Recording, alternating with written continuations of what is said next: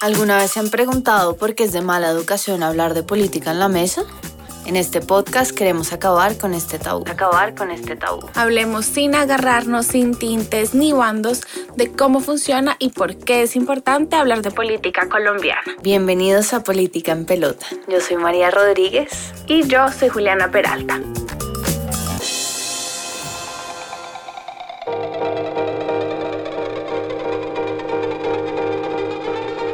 En este capítulo, que es la segunda parte sobre la Constitución de 1991, así que si no lo han escuchado, los invito a que se devuelvan y escuchen ese primero, vamos a hablar sobre la Asamblea Nacional Constituyente. Entonces nosotros nos quedamos en que el 27 de mayo de 1990 el país vota un plebiscito para que se forme esta asamblea en la cual eh, el 86% de los colombianos y colombianas votaron a favor de la asamblea. Y en esa misma elección, pues elige al presidente César Gaviria, liberal. Eh, y entonces el siguiente paso fue escoger a los delegados de esa asamblea. María, entonces las elecciones para escoger a los 70 delegados a la Asamblea Nacional Constituyente se hicieron el 9 de diciembre de 1990. Y las personas que fueron escogidas a la Asamblea realmente representaron como nunca antes la pluralidad del país. Por ejemplo, en estas elecciones las ganaron no solo los representantes de los dos partidos tradicionales, sino que también lo ganaron indígenas, afros, exguerrilleros, deportistas, dirigentes sociales, entre muchos otros. Sin embargo, el Partido Liberal obtuvo la mayor cantidad de escaños con 25 puestos, no alcanzó a, tener la mitad y la mayoría absoluta de la, de la Asamblea.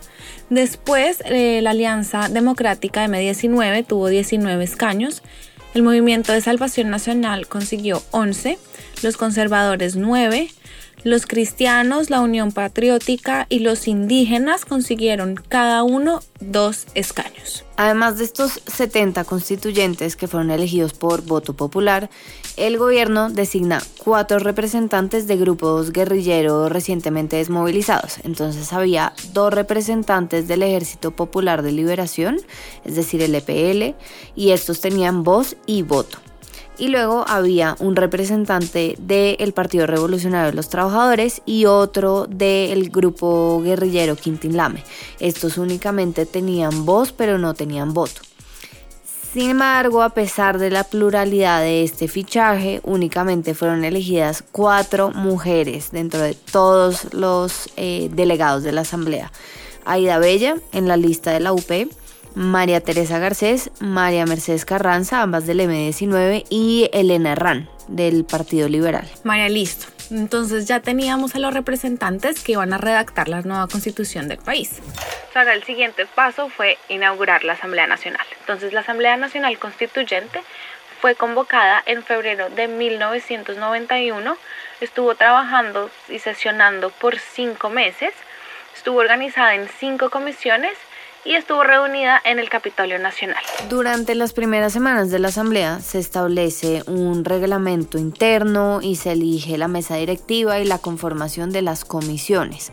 Como ningún partido tuvo una mayoría de escaños, es decir, la mitad más uno, que en este caso eran pues 36 escaños, se decidió conformar una mesa directiva compuesta por representantes de tres fuerzas políticas que tuvieron la mayoría de los votos, es decir, Partido Liberal, el Movimiento de Salvación Nacional y la Alianza Democrática M19. Y así fue entonces como se eligió a Horacio Serpa, Antonio Navarro Wolf y Álvaro Gómez Hurtado como presidentes de la Asamblea Nacional Constituyente.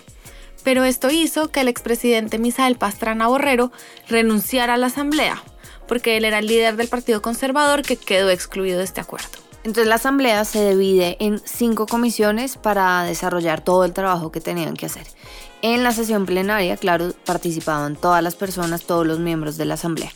Cada comisión tenía unos temas muy específicos, pues porque imagínense todos hablando de todo lo que va a regir un país y va a ser imposible y se van a demorar muchísimo tiempo.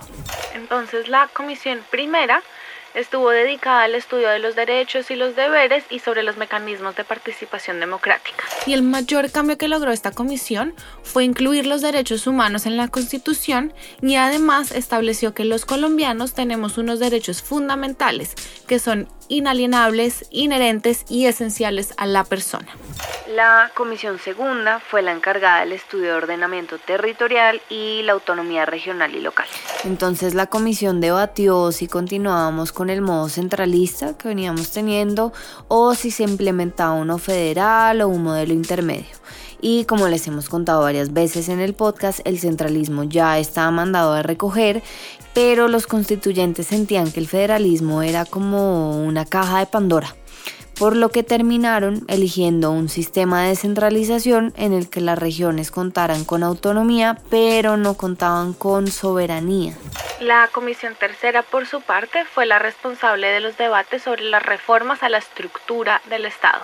Y esta comisión, uno de los principales resultados, fue fortalecer el sistema de pesos y contrapesos entre las tres ramas del poder. Si se acuerdan, en el capítulo anterior hablábamos como una de las principales causas que llevó a la nueva constitución es que el Congreso y las Cortes habían quedado como relegados ante el Ejecutivo. Entonces, particularmente, esta comisión estableció lo que conocemos como moción de censura, ese poder que tiene el Congreso de llamar a los ministros del Ejecutivo a que rindan cuentas. La comisión cuarta fue responsable de la justicia. Uno de los temas más picantes en esta comisión fue la creación de la Corte Constitucional como un medio de control constitucional. Eh, y esta comisión también creó, muy importante, la acción de tutela, que es un mecanismo de protección de los derechos fundamentales de los colombianos y las colombianas que todo el mundo puede usar, todos la pueden usar, todos los que estén escuchando. María, y la comisión quinta fue la encargada de discutir sobre los asuntos económicos, sociales, ecológicos, de Hacienda y servicios públicos. Y esta comisión sobre todo debatió el rol del Banco de la República y lo que terminó haciendo fue darle una mayor autonomía técnica y administrativa, dejando muy claro que el banco no pertenecía a ninguna de las tres ramas del poder. Por último, hubo una comisión codificadora, por supuesto, que estaba a cargo de organizar los artículos y revisar que hubiera coherencia política y jurídica. También es importante resaltar que la Corte Suprema de Justicia prohíbe a la Asamblea Nacional Constituyente modificar varias cosas fundamentales del Estado colombiano. Entonces, por ejemplo, no los deja cambiar el periodo de las autoridades elegidas en 1990, es decir, congresistas, a César Gaviria. La Asamblea tampoco podía cambiar cosas que afectaran eh, compromisos internacionales y tampoco podía cambiar el sistema republicano democrático del Estado. Entonces, a pesar de que sí les dio muchas libertades, también se pusieron digamos, unos límites dentro de todo lo que se podía explorar. María, y adicionalmente, el presidente Gaviria estableció algo muy importante que fueron las mesas de trabajo regionales y estas mesas fueron lideradas por las alcaldías municipales y recibieron como 250 mil iniciativas ciudadanas de expertos de organizaciones sociales y de ciudadanos particulares que luego fueron sometidas para consideración de los asambleístas. Y para aprobar las reformas y propuestas de la asamblea se usaron mecanismos de votación pero sobre todo se van a hacer procesos de consensos y concertación. Entonces, ¿qué es esto? En el primer debate se van a aprobar las cosas por una mayoría absoluta, esos son 36 votos. Y si después se querían hacer modificaciones, en segundo debate se necesitaban dos tercios de los constituyentes para ser aprobados. Juli, ¿cuántos son los dos tercios de los constituyentes? 46, 46. Muy bien, a ver si está prestando atención. María, y algo súper interesante también es que las sesiones, tanto plenarias como de las comisiones, eran públicas, cualquier persona podía ir y verlas. Además, la presidencia también podía solicitar que algunas de las sesiones fueran transmitidas por las radios y canales de televisión del Estado y también podían hacer uso de los espacios oficiales de radio y de televisión. La Asamblea Nacional Constituyente finalizó su trabajo en junio y la nueva constitución fue proclamada el 4 de julio de 1991.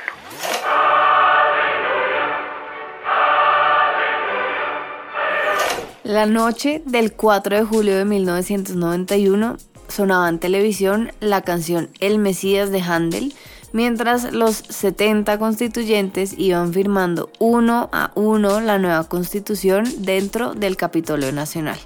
La constitución del 91 va a significar un rompimiento del pasado y una puerta al futuro y de cara al nuevo siglo. Eh, también queremos leer el preámbulo de la Constitución de 1886 y compararlo con la de la Constitución de 1991 y pues ustedes mismos sacarán sus propias conclusiones. Bueno, María, yo voy a leer entonces el preámbulo de la Constitución del 86 de 1886. En nombre de Dios, fuente suprema de toda autoridad, los delegatarios de los estados colombianos de Antioquia, Bolívar, Boyacá, Cauca, Cundinamarca, Magdalena, Panamá, Santander y Tolima, reunidos en Consejo Nacional Constituyente, vista la aprobación que impartieron las municipalidades de Colombia a las bases de constitución expedidas el día 1 de diciembre de 1885. Y con el fin de afianzar la unidad nacional y asegurar los bienes de la justicia, la libertad y la paz, hemos venido a decretar, como decretamos, la siguiente constitución política de Colombia. Ahora vamos con la del 91. El pueblo de Colombia, en ejercicio de su poder soberano, representado por sus delegatarios de la Asamblea Nacional Constituyente, invocando la protección de Dios y con el fin de fortalecer la unidad nacional y asegurar a sus integrantes la vida, la convivencia, el trabajo, la justicia, la igualdad, el conocimiento, la libertad y la paz, dentro de un marco jurídico democrático y participativo que garantice un orden político, económico y social justo y comprometido a impulsar la integración de la comunidad latinoamericana, decreta, sanciona y promulga la siguiente constitución. María, solo comparando los preámbulos es evidente el cambio de una constitución a otra. Pero bueno, algunos de los principales logros de esta nueva constitución que para nosotras son muy importantes resaltar es que se abre la participación política, por ejemplo, de los indígenas, quienes hasta ese entonces no hacían parte de la política del país. Además, también se reconoce la diversidad cultural en Colombia y se abren espacios de participación a grupos tradicionalmente discriminados. Además, se pasó de ser una democracia representativa a una participativa. Entonces, Juli, este cambio de constitución yo sí siento que respondía a las necesidades de las personas. La constitución de 1886 estaba hecha en un momento en donde el país estaba eh, completamente permeado por eh, los conservadores, eh, para eso se tienen que volver algunos capítulos, por ejemplo, los partidos tradicionales o en Pelotando Nuevo Siglo y van a aprender un poco más de qué estaba sucediendo en ese momento. Em, entonces yo sí siento que el cambio de esta constitución era necesario eh, y la constitución, un, un, dato interesante es que la constitución del 86, que estuvo vigente 104 años, fue reformada 74 veces y esto habla mucho de que se reforma para atender las necesidades de la sociedad. Ahora bien, la constitución del 91, en 30 años, eh, casi 30 años que ha durado, em, ha tenido alrededor de 55 modificaciones. Estas modificaciones han sido, por ejemplo, descentralización de las entidades territoriales, el control fiscal, eh, reformas relacionadas con implementación eh, legislativa del acuerdo de paz, si se acuerdan, pasó por fast track eh, y, terminó siendo parte de la constitución, y la reelección presidencial. Entonces, mm, dos conclusiones acá. La primera es que la constitución tiene que responder a la sociedad y la sociedad cambia. Entonces hay que reformarla. Y segundo, me parece que a los constituyentes les faltó ser un poco más atrevidos en lo que proponían, tener una visión más largo plazo y más internacional sobre lo que estaba pasando. Me parece que fueron un poco conservadores en algunas decisiones que tomaron. María, yo estoy de acuerdo contigo en que a medida que la gente y la sociedad cambia, em, pues también es necesario pues que, que las leyes y el mundo político cambie con ellos. Sin embargo, creo que sí hay que tener unos valores base y básicos que hagan parte de la sociedad, de la que todos nos apropiemos y realmente sintamos, como hemos dicho varias veces, como, ok, esto es ser colombianos. Entonces, por ejemplo, si miramos la constitución de mm, Estados Unidos, eh, lo que hace como parte de la constitución. Constitución es algo que no se toca y no se mueve. Puede tener sus cosas positivas y negativas, no estoy entrando en eso.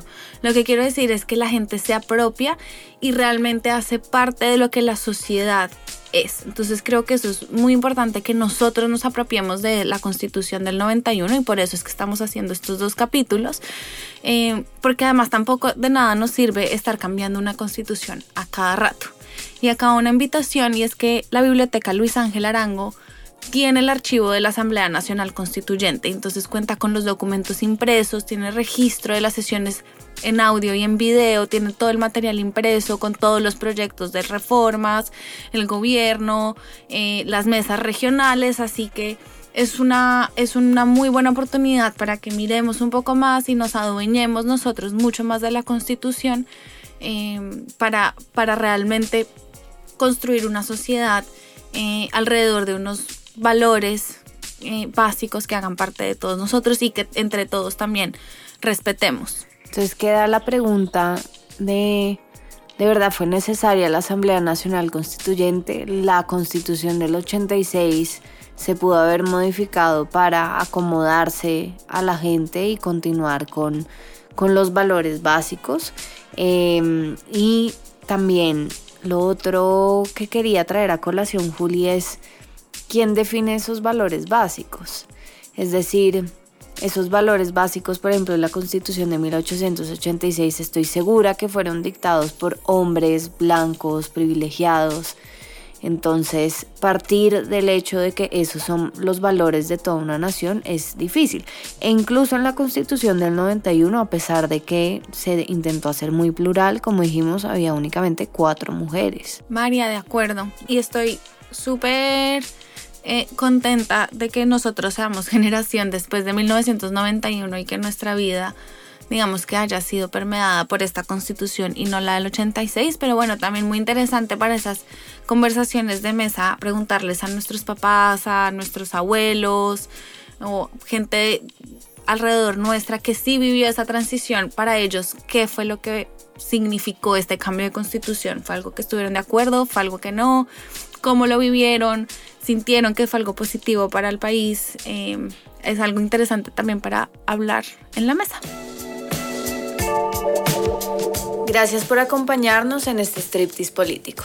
No olviden suscribirse a este podcast para seguir empelotando la política con nosotras.